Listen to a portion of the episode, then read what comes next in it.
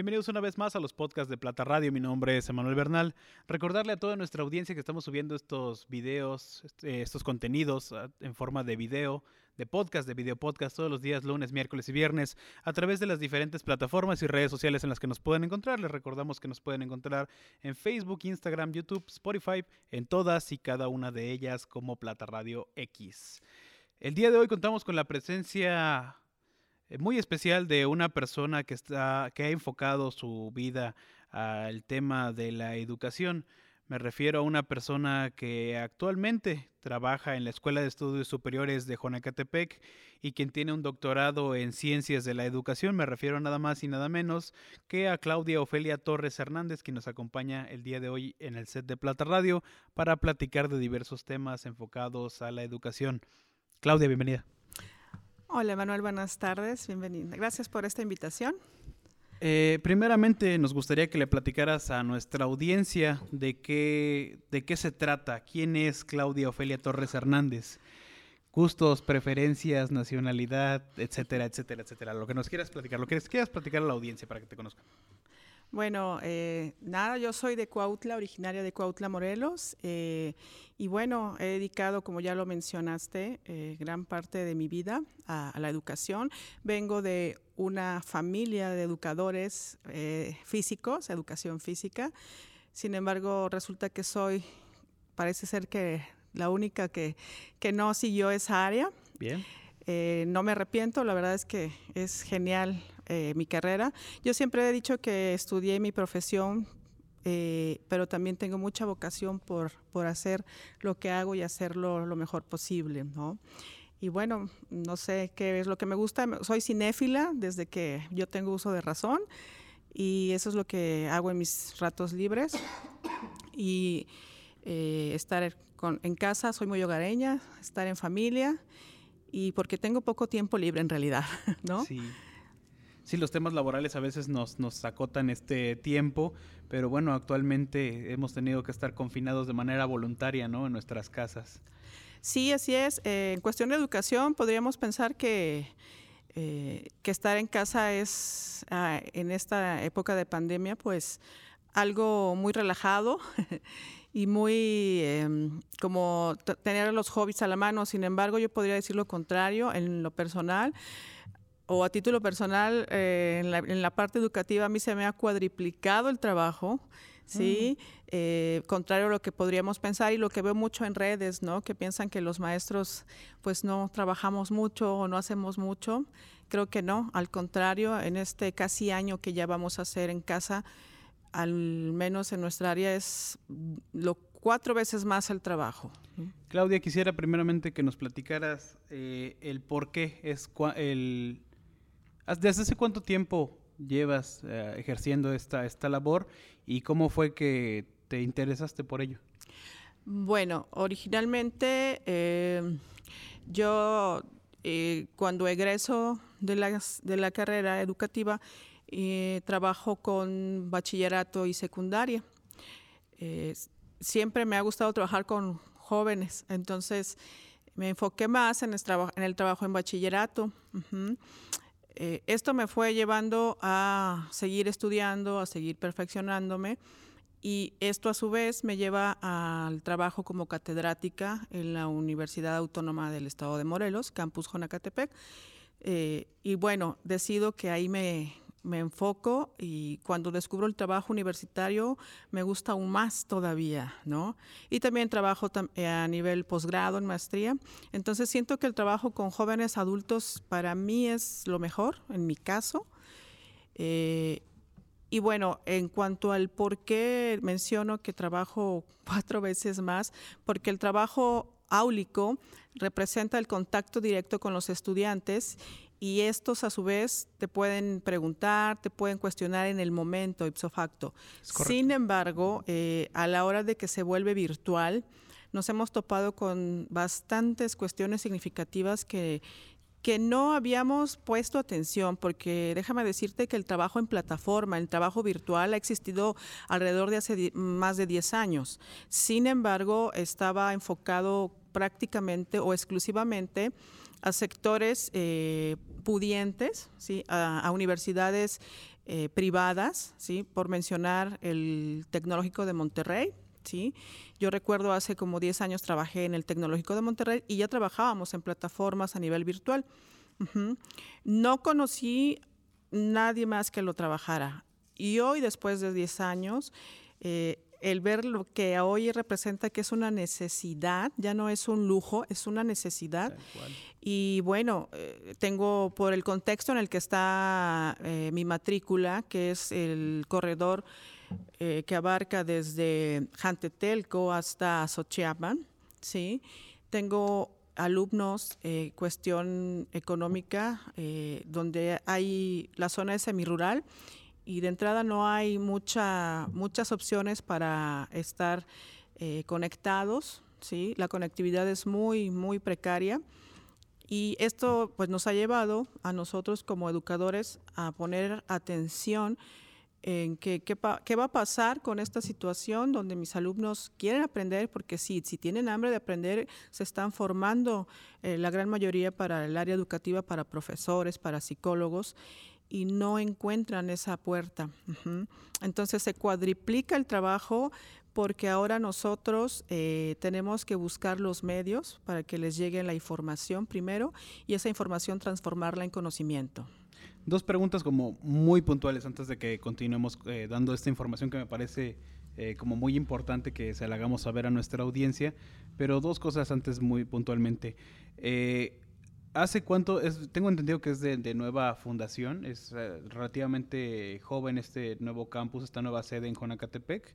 No, ah, bueno, sí, no, tiene, eh, esta escuela nace por ahí del año 2011 aproximadamente como una necesidad de regionalización de las licenciaturas en todo el estado. Bien. Eh, debido a que Chamilpa, que es la central en Cuernavaca, donde está la UAM, eh, observa que eh, no todos los, egresados de bachillerato pueden llegar hasta allá, a tener, sí, así es. Y entonces eh, nace el proyecto de regionalización en donde se hacen los estudios de pertinencia para determinar en qué municipios se va a enfocar las escuelas, ¿no? En el caso de nosotros, de Jonacatepec, pues bueno, se, se hicieron muchos convenios con el municipio y Jonacatepec, al nacer en ese año, eh, implementa la oferta la licenciatura en docencia eh, y la licenciatura eh, también en educación física en ese entonces, que ya está en, ya no existe la carrera aquí.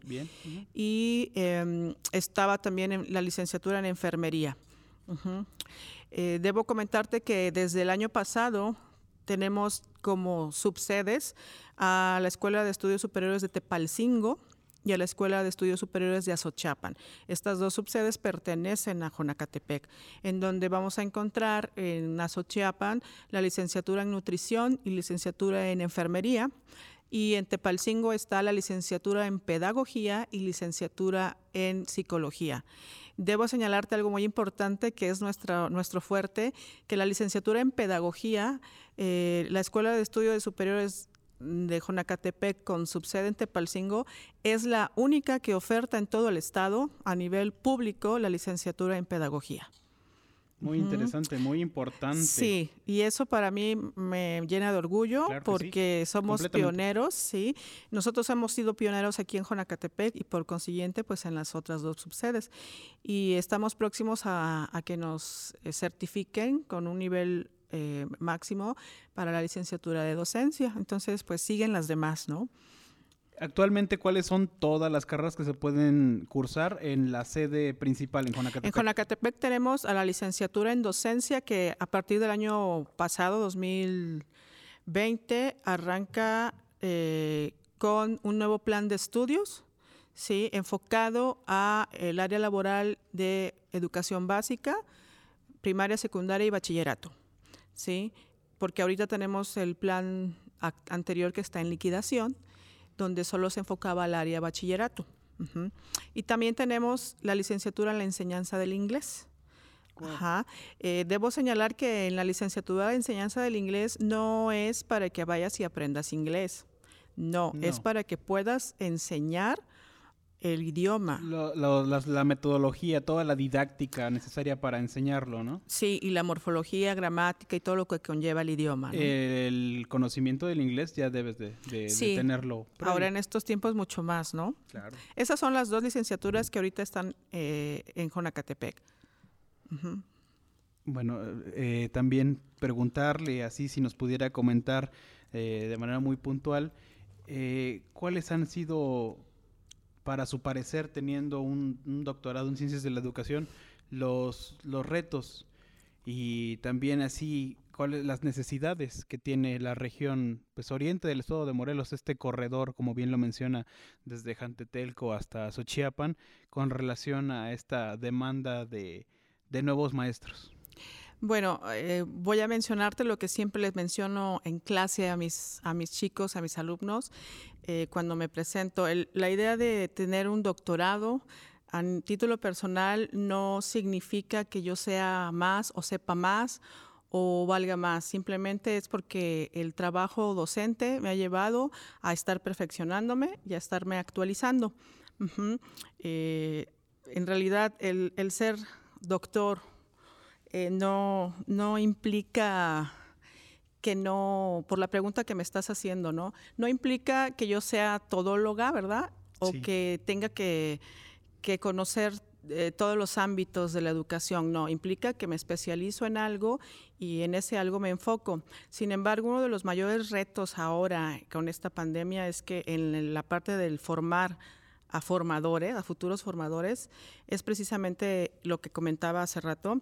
En este corredor eh, Jantetelco a Xochiapan, lo que hemos observado es que la gran mayoría de nuestros estudiantes sí desean, eh, ingresan a las carreras que se ofertan con nosotros, pero eh, porque quieren mejorar y tener una calidad de vida diferente a, muchas familias. Tenemos muchos casos que son los primeros en terminar una carrera en toda su familia y buscan eh, ese cambio, eh, desde el aprendizaje hasta de vida. Sin embargo, también tenemos gente que trabaja y estudia y gente que llega con familia ya, porque trabajamos ya con adultos, ya con esposo, esposa, hijos, y a la par va trabajando. Entonces se vuelve el doble eh, de reto para ellos y siempre es reconocida esa parte. En cuanto a la, al, al modo operandis que ahora estamos haciendo es de mucha flexibilidad. En el caso de nuestras autoridades, la universidad siempre ha, ha manejado que eh, nosotros como catedráticos debemos ser los artífices de que los alumnos puedan egresar. ¿Sí? de no ser una piedra de tropiezo. ¿Y por qué lo menciono? Porque ahora en esta situación que estamos viviendo todos, eh, tengo muchos alumnos que adolecen de, una, de un dispositivo en casa, llámese teléfono, tableta, computadora, ¿no? Y han tenido que hacer malabares para poder tener al menos un teléfono. Y entonces toda la metodología didáctica ha cambiado. Tenemos que adecuarnos, hacer contextos diferentes para que yo decía, para que el conocimiento se pueda plasmar. Es muy difícil, créanme, con toda la experiencia que tengo como docente, es muy difícil palpar eh, a través de lo virtual eh, o a través de los mensajes de WhatsApp, porque es el caso de muchos de mis alumnos que solamente pueden conectarse conmigo con mensajes de WhatsApp o mandarme fotografías de sus trabajos a nivel licenciatura, sí, pero para mí ha sido muy difícil el poder identificar los logros de sus competencias cognitivas, ¿sí? el poder determinar si lo sabe hacer, ¿sí? los saberes que, tiene la, educación, ¿no? el saber hacer, el saber ser y el saber eh, convivir. ¿no? Entonces, y si a eso le agregamos que no conviven entre ellos ahorita, desde hace ya tiempo, entonces es muy difícil eh, cuando yo paso lista darme cuenta o identificar en la voz que mi, mi, alumno está deprimido, que mi alumno no ha comido o que mi alumno se desveló porque llegó de trabajar, ¿no? Eh, sin embargo, esos son los casos que nosotros tenemos y el papel del docente ahora ha cambiado porque más que transmisor del conocimiento, estoy siendo una vía para fortalecer la parte afectiva de ellos, ¿no? Eh, decirles que sí se puede, que siempre se puede, que esto va a pasar y que van a lograr su objetivo. Con relación a lo que bien menciona sobre los dispositivos, ¿esto ha implicado una deserción académica por parte de los muchachos? Eh, en un porcentaje mayor, no. Eh, porque nosotros hemos tratado de rescatarlos. Desgraciadamente hemos tenido sí algunas bajas que serían mínimas, yo lo consideraría muy mínimas, eh, porque se han tenido que muchos a migrar y, dedicarse al trabajo. Sin embargo, eh, vuelvo a repetirte, nuestra filosofía también en la escuela es poderles dar esa flexibilidad para que ellos puedan sentirse cobijados, seguros y no perder eh, sobre todo los que van en semestres ya avanzados. Eh, nos ha tocado por primera vez el año pasado estar a partir de, sí, de por ahí de mayo, estar en las primeras titulaciones virtuales, ¿no? Donde ellos jamás pensaron que esto iba a pasar y hasta compartían, ¿no? es que nunca pensé eh, titularme por la computadora, ¿no? Sin embargo, fue todo un, sí, todo un suceso y, bueno, el alcance de, de la red es, es mucha, ah, jamás va a poder compararse con lo, lo, lo presencial, ¿no? Pero eh, sí, sí, el, que no tengan dispositivos nos implica a nosotros los docentes estarnos actualizando y estarnos, estar al pendiente de ellos, aun cuando estamos hablando de universitarios. ¿no? dos, dos circunstancias que me parecen como muy, muy, muy importantes. Los alumnos que así van entrando, pues que es su, su, primer año, que es eh, su admisión, su ingreso, y que les ha, tocado todos estos primeros meses hacerlo de manera eh, digital, virtual, y así los, el caso que menciona de aquellos que han tenido que egresar y titularse de, esta forma. ¿Cuáles han sido los retos para, para estas eh, acciones? Bueno, en el caso, los retos en el caso de los que están por egresar ahora en mayo, lo platicábamos, no tiene mucho. Eh, a esta generación que va a egresar, digo, ahora puedo ver atrás, les ha tocado el temblor, les ha tocado nuestra famosa huelga y ahora les está tocando lo virtual. Entonces ellos decían en alguna de las clases, maestra, es que, ¿qué va a ser de nosotros? Creemos que no, no fue lo suficiente. Y yo siempre los voy a culminar a ellos y a todos a seguir actualizándose, a seguir preparándose. Eh, en el caso de la docencia, no porque creamos que no es una parte tan científica, porque sí tiene su lado científico, ¿no? La pedagogía es una ciencia, sin embargo, a través de, la actualización ellos pueden darse cuenta de sus propias carencias y potencializar sus habilidades como docentes, ¿no? Y en el caso de los que van entrando, eh, se tiene muchas pláticas al inicio con ellos.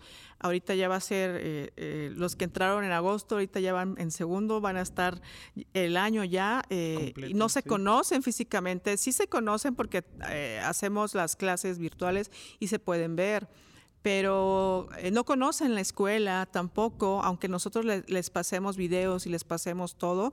Entonces ellos están, sobre todo los de primero, están muy ávidos de querer estar en la escuela, de sentir esa identidad, porque los que van egresando sí la tienen, porque ya estuvieron ahí, con nosotros también, ¿no? Pero se ha podido lograr esa parte con ellos, ¿no? Con los que van en primero.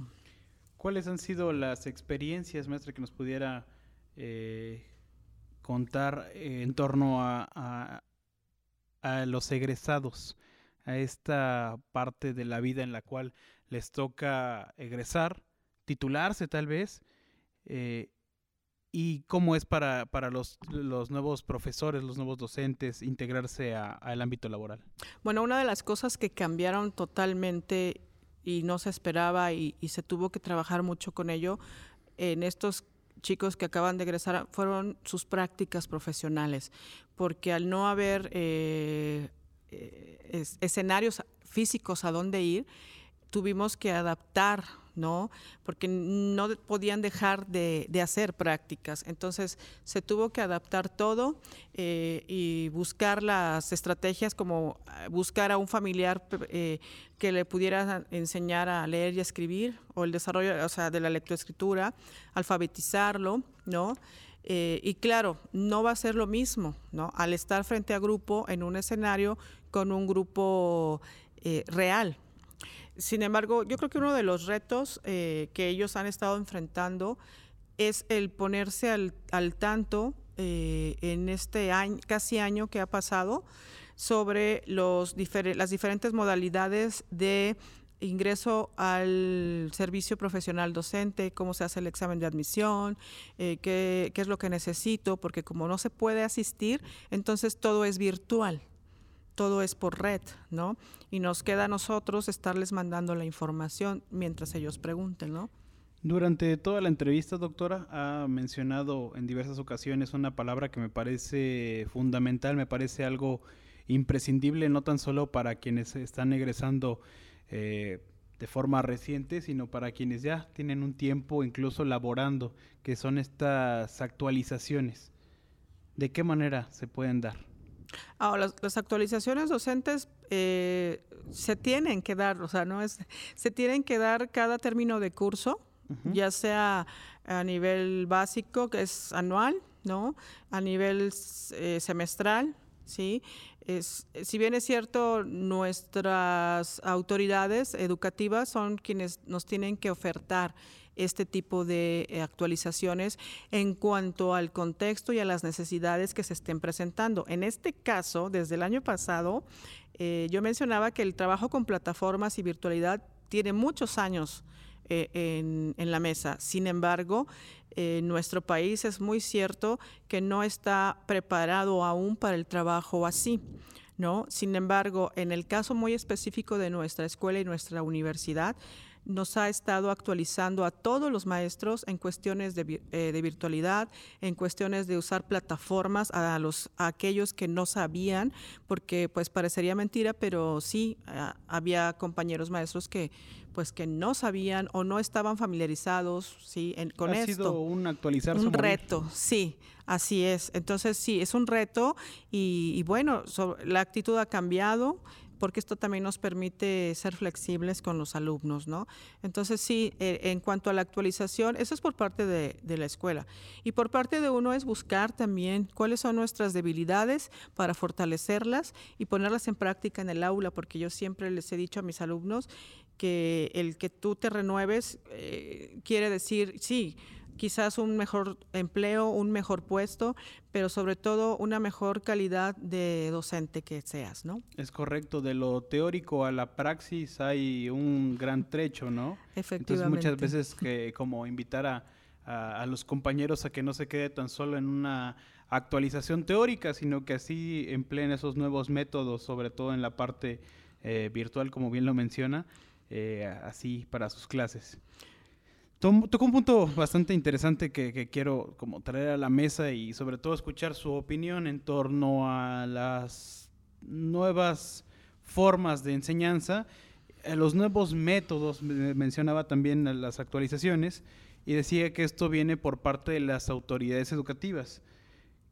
¿Cómo ve usted la reforma educativa? Creo que es un tema que, que estuvo como mucho en boga hace, hace poco tiempo y por el cual este, que les compete bastante. Bueno, pues hablar de reforma, la reforma educativa tiene que ver mucho dirigido también a la política, ¿no? Y son temas escabrosos, ¿no? en cualquier mesa. Sin embargo, cuando hablamos de métodos educativos, México está bajo el enfoque constructivista por competencias, las competencias que son las habilidades, conocimientos y destrezas que tiene que saber hacer el alumno, ¿no? Pero muchas veces pensamos en las eh, competencias del alumno. Siempre que se habla de competencias, pensamos en el, alumno. Sin embargo, yo me regresaría un poco más y tendríamos que enfocarnos en las competencias que tiene que saber hacer el docente. ¿sí? ¿Cómo puedo pedirle al, al alumno eh, una mejor lectoescritura si no lo sé hacer yo. Entonces, y en este sentido, pues bueno, eh, el método que nos maneja la Secretaría de Educación, en, nuestro caso que somos, no estamos eh, incorporados a la SEP, pero manejamos lineamientos a nivel nacional, mm, pues los métodos que se ocupan, que es para desarrollo de habilidades, yo lo enfocaría más a habilidades del pensamiento, a la parte socioemocional, que hoy, sobre todo hoy en día, es lo que tengo que desarrollar en mis alumnos, a que resuelvan problemas cotidianos, a que tomen decisiones ¿sí? asertivas, más que a la ciencia, porque la ciencia viene, viene con ello pero si no, si tengo alumnos que no son asertivos, que no saben tomar decisiones y sobre todo que no pueden salir de problemas emocionales que quizás podríamos pensar que son muy, muy fáciles, entonces, ¿qué tipo de, eh, de sociedad estoy formando? ¿no? Entonces yo creo que esa parte es la que como docente, yo creo que en cualquier nivel educativo tendríamos que ponernos a pensar. La parte socioemocional es la que ahora estamos fortaleciendo desde preescolar hasta universidad. Voy a seguir reiterando el tema, por, puesto que cuando, tenemos, eh, cuando estamos en los hospitales queremos a el mejor médico. Cuando, está, cuando pensamos en una construcción, pensamos así, queremos a como al mejor ingeniero civil, ¿no? Que no se le vaya a que no se le vaya a derrumbar este puente, esta estructura. Creo que uno de los trabajos más importantes para cualquier sociedad, pero en muy, en, muy particular punto de vista para la sociedad mexicana, para nuestro país, debe ser el reconocimiento a los docentes, a los profesores, puesto que ellos son quienes están así formando las mentes de, de, los futuros eh, profesionistas, ¿no? Que sea eh, cual fuere en el ramo en el que ellos van a estar eh, como actuando, se les debería dar un, reconocimiento y una gratificación económica tal vez mejor. ¿Cómo ve la educación eh, y los planes educativos en comparación con, primer mundo, con Finlandia? Bueno, eh, déjame decirte que Finlandia ya no ocupa el primer lugar, ahora este, es Singapur. Singapur. sí, Singapur, por ahí un país muy, muy pequeño, ¿no? Pero Finlandia no deja de estar en el ranqueada. En el top. sí, claro. ¿no? En cuanto a los al sistema, mencionaste sobre el reconocimiento. Yo siempre he dicho en mi trayectoria y en mi experiencia que en nuestro país, pues difícilmente vamos a tener un reconocimiento económico, pero el reconocimiento que al menos a mí me ha quedado desde siempre, por lo que he decidido seguir en la, en la educación, es el reconocimiento de los alumnos, de verlos porque cuando tú le pones el granito de arena a esa formación y cuando al tiempo los ves ya convertidos en todos unos profesionistas, profesionistas empoderados, sí, en, eh, eh, sobre todo en, en, la persona, en la persona que logras ver. Eh, a mí me enorgullece decir, yo fui su maestra, ¿no? Claro. hasta ahorita el reconocimiento por la calle, por, porque ellos cambian también y a veces ya no los reconocemos, no van con su familia, ya todos diferentes. Pero siempre el reconocimiento que tenemos por ellos, por sus papás, por su propia familia, eh, el decirnos gracias porque usted me enseñó tal cosa. Usted, si no hubiera sido por usted, eh, el ejemplo que nos dan, ¿no? Eh, ese sería el reconocimiento y yo creo que en todos los niveles de todos los maestros, porque yo puedo pensar en los míos igual, los que nos dejaron huella y también, como les digo a ellos, hasta los que no fueron muy buenos maestros, también gracias, porque de ellos aprendimos a no ser como ellos. Cómo no hacer las cosas, ¿no? Así es, ¿no? Eso también es muy, muy, muy significativo.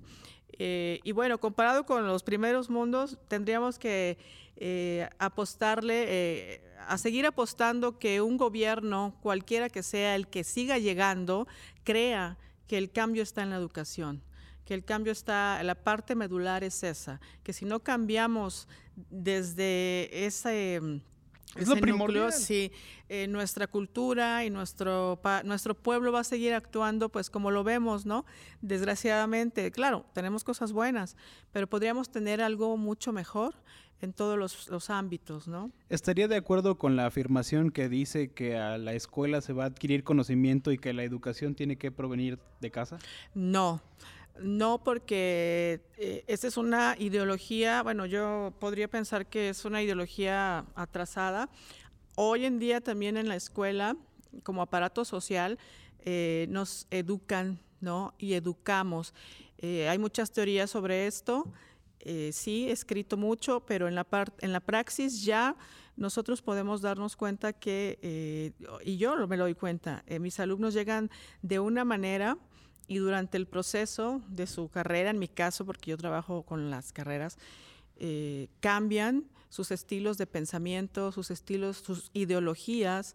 Eh, inclusive me atrevería a pensar, ahorita me vino a la mente un alumno, que cuando él llegó yo dije, este no va a durar ni un semestre.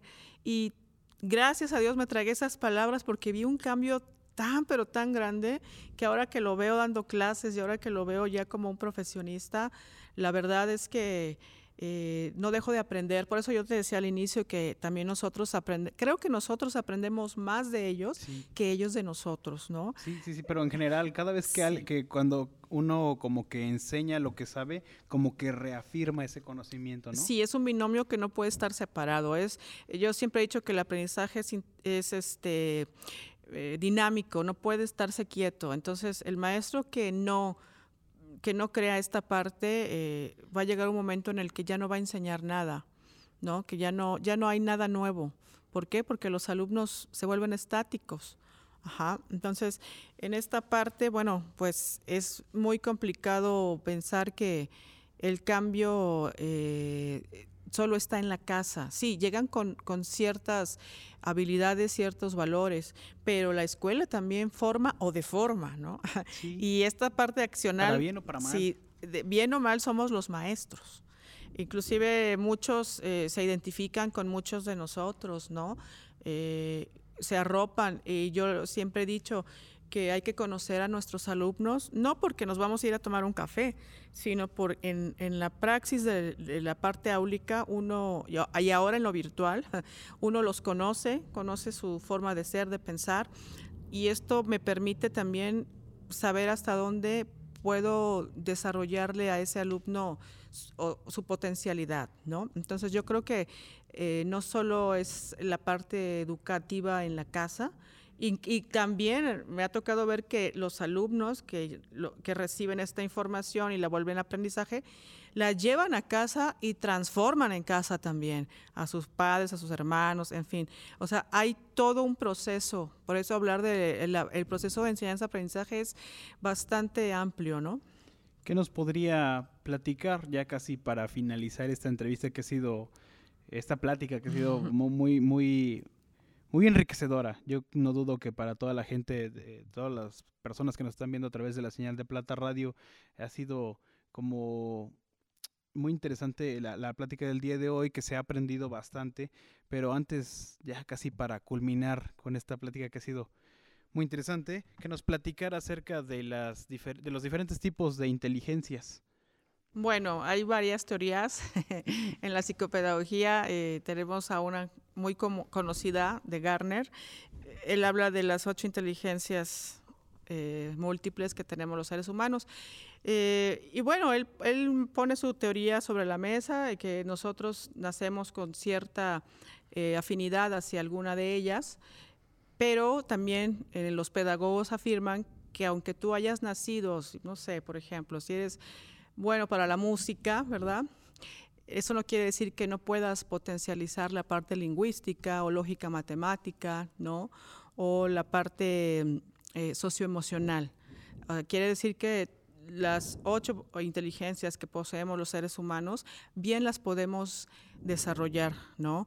Eh, y tenemos que saber también, hablando de un poquito de, de metacognición, que es el aprender a aprender, ¿sí? Tienes que saber de qué mejor manera aprendes tú como persona. Técnicas, estrategias. Sí, eh, pedagógicas, ¿no?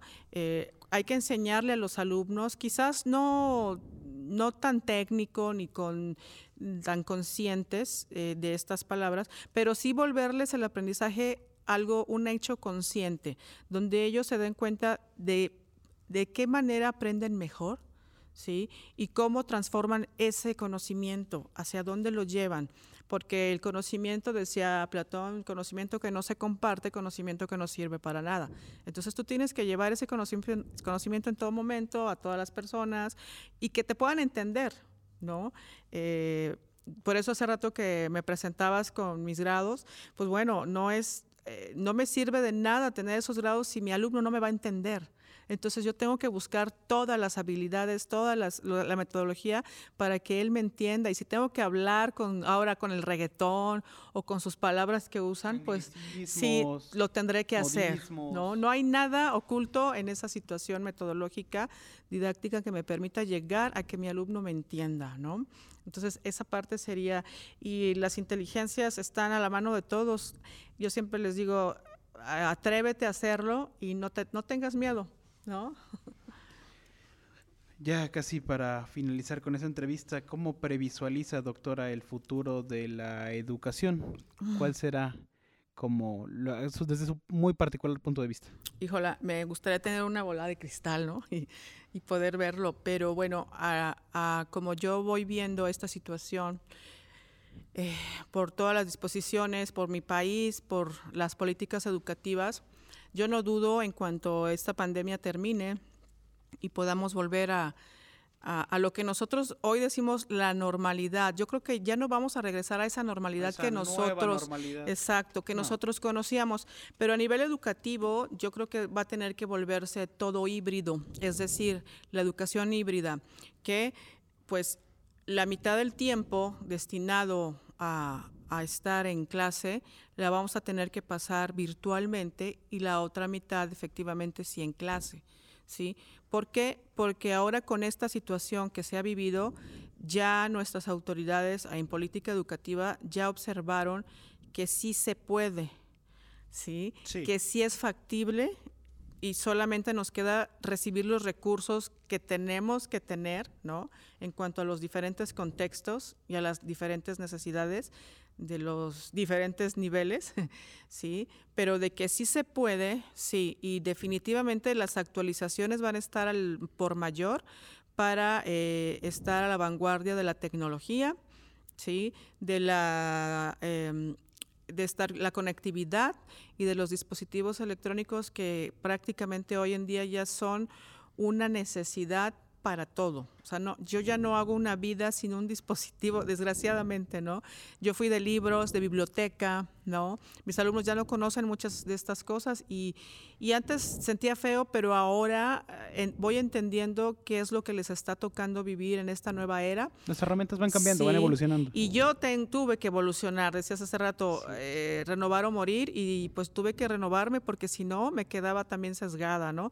Y estar adelantados a ellos es bien complicado porque prácticamente ya los niños nacen con un chip que, lo, eh, que saben usar. Ya traen el chip integrado. Sí, ya traen el chip integrado. Entonces nosotros tenemos que estar a la vanguardia. Entonces, en cuanto a la pregunta, pues yo considero que va a ser una educación híbrida.